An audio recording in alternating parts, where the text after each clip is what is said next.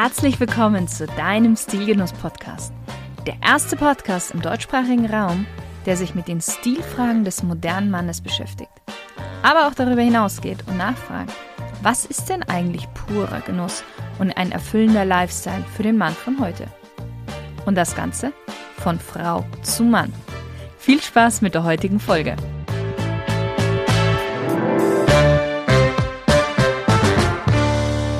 Hallo, liebe Stilgenusshörer. Der Mai ist angebrochen, beziehungsweise wir sind mittendrin und mit ihm ist auch die Hochzeitssaison angefangen. Wahrscheinlich geht es dir ähnlich wie fast jedem Menschen auf dieser Welt, dass du mindestens einmal im Jahr in dieser Zeit zu einer Hochzeit eingeladen wirst. Grundsätzlich ja ein sehr, sehr schönes Ereignis, wenn da nicht immer die lästige Frage nach dem richtigen Outfit wäre. Was soll ich anziehen? Was ist angebracht? Tja, und hier sollte tatsächlich als erstes mal das Brautpaar in die Pflicht genommen werden. Wenn du dich jetzt fragst, hä, wieso das Brautpaar? Ganz einfach. Denn das Brautpaar sollte einen Dresscode auf ihre Einladungskarte notieren. Jetzt kommt wahrscheinlich die nächste Frage.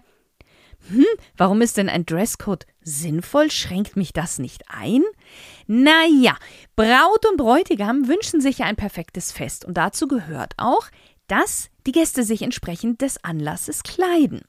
Damit es keine bösen Modeüberraschungen gibt und sich einige der Gäste nicht over- oder vielleicht auch underdressed fühlen, macht es Sinn, im Vorfeld einen Dresscode anzugeben. Man vermeidet damit auch Rückfragen der Gäste, was am Ende Zeit und auch Nerven spart. Eine Kleidervorgabe soll den Hochzeitsgästen die Auswahl der richtigen Garderobe erleichtern. Er zeigt an, wie festlich oder eben wie casual man erscheinen soll. Dadurch fühlt sich am Ende jeder wohl, da, ja, wie ich gerade schon gesagt habe, Modefauxpas vorgebeugt werden und all das trägt am Ende auch positiv zur Stimmung am großen Tag bei. Was bedeuten jetzt aber diese ganzen Dresscode-Regeln? Das schauen wir uns heute genauer an. Und wir schauen uns auch noch an, was denn gilt, wenn gar kein Dresscode angegeben wird. Lass uns mal mit den elegantesten Dresscodes starten, und zwar White Tie und Black Tie. Bist du auf einer Hochzeit im Schloss, einer bekannten Villa oder in einem Vier-Sterne-Hotel eingeladen, dann wird die Hochzeit sehr wahrscheinlich auch nicht weniger prunkvoll sein. Das heißt für dich auf jeden Fall eine sehr, sehr elegante Garderobe. Der Vermerk White Tie ist heutzutage eher selten geworden, kommt aber durchaus noch ab und an vor, Gängig ist dieser Dresscode vor allem für hochoffizielle Anlässe wie einem Opernball oder auch ein ja, sehr extravaganter Empfang nach 18 Uhr. Das ist sehr entscheidend. Der Mann hat im schwarzen Frack, weißer Fliege und schwarze Lackschuhe zu erscheinen und die Frau im bodenlangen und sehr edlem Abendkleid. Bei der Frau dürfen natürlich auch auffällige Accessoires und Schmuck nicht fehlen.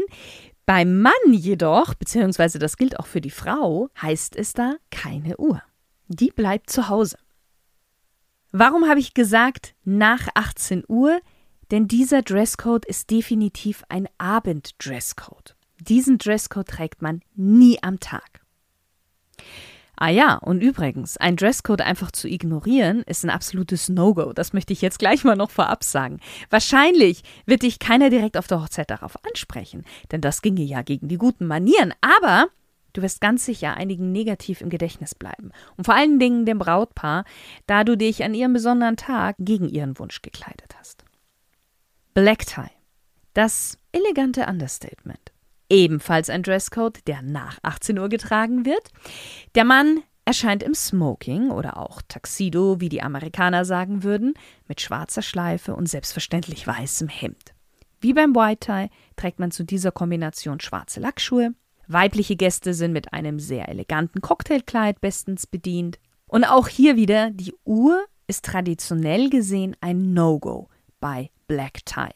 Der Schlüssel bei diesem Dresscode ist nämlich, deswegen sollten auch Frauen keinen zu auffälligen Schmuck tragen, zurückhaltendes Understatement. Das ist das A und O bei diesem Dresscode. Cocktail. Jetzt wird es etwas informeller, aber dennoch bleibt es schick.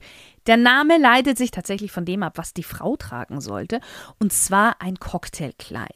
Ein elegantes Partykleid in Knie- oder Wadenlänge.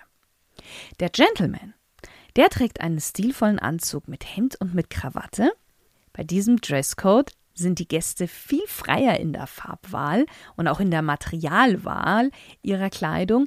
Selbst Muster sind erlaubt. Der Mann darf jetzt auch wieder eine Uhr tragen und es geht allgemein ein bisschen lockerer zu. Ich persönlich finde diesen Dresscode am besten und auch am unkompliziertesten für Hochzeiten und tatsächlich würde ich auch sagen, ist das auch der gängigste Dresscode auf deutschen Hochzeiten. Tenue de Ville. Hört man eher selten, sieht man aber tatsächlich sehr oft, da sich viele Gäste irgendwie unbewusst an diesen Dresscode orientieren, und zwar, wenn es zum Standesamt geht. Tenue de Ville ist der Dresscode für tagsüber und hervorragend geeignet für die standesamtliche Trauung. Übersetzt heißt Tenue de Ville so viel wie Kleidung, die man in der Stadt trägt. Oh nein, das heißt jetzt nicht Jeans und Poloshirt. Oder vielleicht irgendwie noch schlimmer, T-Shirt und kurze Hose. Hier geht es vielmehr um einen gepflegten, formellen, aber nicht übertriebenen, schicken Look. Gerne in hellen Farben. Schwarz ist jetzt nicht verboten, aber auch nicht wirklich gefragt. Also, gerne einen Anzug in einem schönen Blau oder einem helleren Grau aussuchen. Klar, perfekt macht den Look eine Krawatte, aber auch eine Schleife, ein Stecktuch und wer möchte natürlich auch Manschettenknöpfe. Als Frau kann man hier wieder auf sein Cocktailkleid zurückgreifen. Casual Chic? Das ist für mich irgendwie ein Dresscode, der eigentlich ein Widerspruch in sich ist. Der Begriff Casual steht für lässig und ungezwungen, sprich es gibt eigentlich keinen Dresscode, aber am Ende soll es dann doch irgendwie schick sein. Damit ist klar, in Jeans und T-Shirt zu einer Hochzeitsfeier zu erscheinen, ist raus, da es schick sein soll. Also sollte es mindestens ein Hemd für den Mann und ein Kleid für die Frau sein. Mein Tipp ist bei diesem Dresscode, dass der Mann sich für einen Anzug entscheidet, aber Krawatte oder Schleife weglässt und ich würde sogar sagen auch die Manschettenknöpfe. Denn meistens wird dieser Dresscode für Hochzeiten am Strand, im Garten oder auch so typische Hochzeiten in der Scheune verwendet. Und meistens ist es auch so, dass der Bräutigam recht schnell das Sakko auszieht und die Ärmel hochkrempelt und somit dürfen das ja auch die anderen männlichen Gäste ihm gleich tun. Aber mit Stoffhose und Hemd ist man ja dann immer noch wirklich schick gekleidet. Ein Dresscode, der in letzter Zeit auf den Hochzeiten etwas im Trend liegt und sehr nah verwandt ist mit Casual Chic, aber dennoch einen kleinen Twist hat, ist Summer Chic. Hier ist der aktuell von vielen Bräuten geliebte Boho-Stil verankert. Wer zu so einer Hochzeit eingeladen ist, sollte helle, sommerliche Farben tragen und sich wirklich für luftige Stoffe wie Baumwolle, Leinen, Seide oder ein Gemisch aus denen entscheiden. Also, du darfst jetzt deinen Sommeranzug auspacken oder auch eine Kombination aus Hose und Hemd tragen. Alles in hellen, farbenfrohen Nuancen. Und was darf hier definitiv nicht fehlen? Eine Sonnenbrille und natürlich auch ein Hut. Was musst du jetzt tun? Jetzt kommen wir nämlich zu einer speziellen Sache, wenn es sich um eine Motto-Hochzeit handelt. Hm. Bei einer Motto-Hochzeit legt das Brautpaar ziemlich klar die Garderobe fest. Sehr beliebte Mottos sind ja zum Beispiel Mittelalter-Hochzeiten oder Hochzeiten im The Great Gatsby-Look, also so im 20er-Jahre-Look. Der ein oder andere mag das als Karneval oder Fasching ansehen, aber mach dich bitte nicht darüber lustig, denn das Brautpaar wird das sehr ernst sehen. Die haben sich im Vorfeld was dabei gedacht und die ganze Hochzeit auch darauf aufgebaut. Also bitte nicht zu einem billigen Kostümhandel gehen oder irgend so ein Polyester-Outfit kaufen. Damit wirst du dir selber schaden, weil du A, sehr schnell unangenehm schwitzen wirst und damit auch müffeln und du ruinierst auch den Plan des Brautpaars. Wenn so eine Motto-Hochzeit gar nicht deins ist, dann frage beim Brautpaar nach, inwieweit du dich von einem Motto entfernen darfst. Ja, jetzt haben wir die gängigsten Dresscodes durch. Was ist aber, wenn es das Brautpaar nicht für nötig hält, einen Dresscode zu benennen oder es vielleicht sogar vergessen hat? Verzichtet das Brautpaar in der Einladung zur Hochzeit auf eine bestimmte Kleiderordnung, gibt es dennoch einige klassische Richtlinien, an die du dich halten solltest. Schwarz sollte auf Hochzeiten vermieden werden. Außer der Dresscode schreibt es explizit vor, wie zum Beispiel bei Black Tie oder auch White Tie. Weil Schwarz wird oft mit Trauer verbunden. Jeanshosen und Turnschuhe sind definitiv auch auf einer Hochzeit tabu. Immer lieber etwas zu schick als zu schlicht auf die Hochzeit gehen. Das gleiche gilt übrigens irgendwie für auffällige Prints oder zu grelle Farben. Auch die Location sagt viel über den unausgesprochenen Dresscode einer Hochzeit aus. Der Ort, an dem gefeiert wird, hat natürlich Einfluss auf die Wahl des passenden Outfits. Findet die Trauung in den Bergen statt, wird die Feier im Allgemeinen uriger und zünftiger sein. Tracht könnte hier auch eine schöne Alternative sein. Wird die Party im hauseigenen Garten stattfinden, kannst du davon ausgehen, dass grundsätzlich die Feierlichkeit legerer und entspannter sein wird. Somit auch dein Outfit. Bei einer kirchlichen Hochzeit wird es hingegen wieder etwas klassischer. Elegante, nicht zu auffällige Kleidung ist hier dann eher an der Tagesordnung.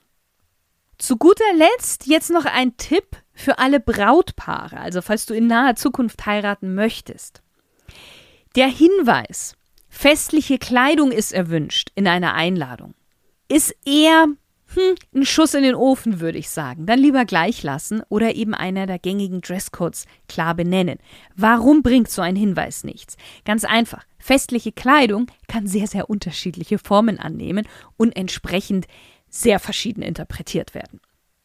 Ja, mein lieber Stilgenussherr, wenn du die verschiedenen Dresscodes noch einmal nachlesen möchtest, dann schau am besten auf dem neuen Online-Magazin von Stilgenuss vorbei. Der ist auch heute online gegangen und auch da findest du den Artikel zu den Dresscodes für Hochzeiten. Einfach unter www.stilgenuss.com schauen. Und hier findest du übrigens auch noch andere spannende Themen. So, ich denke, du bist jetzt für die kommende Hochzeitssaison gewappnet und auch für die in den nächsten Jahren. Ich wünsche dir viel Spaß bei den Feierlichkeiten und für heute erstmal noch einen wunderschönen Tag und viele stil- und genussvolle Momente. Hat dir diese Folge so gut gefallen, dass du sie bis jetzt zum Schluss angehört hast? Dann freue ich mich natürlich sehr darüber. Und dann klick doch einfach auf den Abonnier-Button bei iTunes oder Apple Podcasts beziehungsweise auf den Folgen-Button bei Spotify. Und wenn du möchtest, kannst du mir sehr gerne auch auf Instagram unter shirin.williams official folgen oder auch Stilgenuss folgen unter stilgenuss official.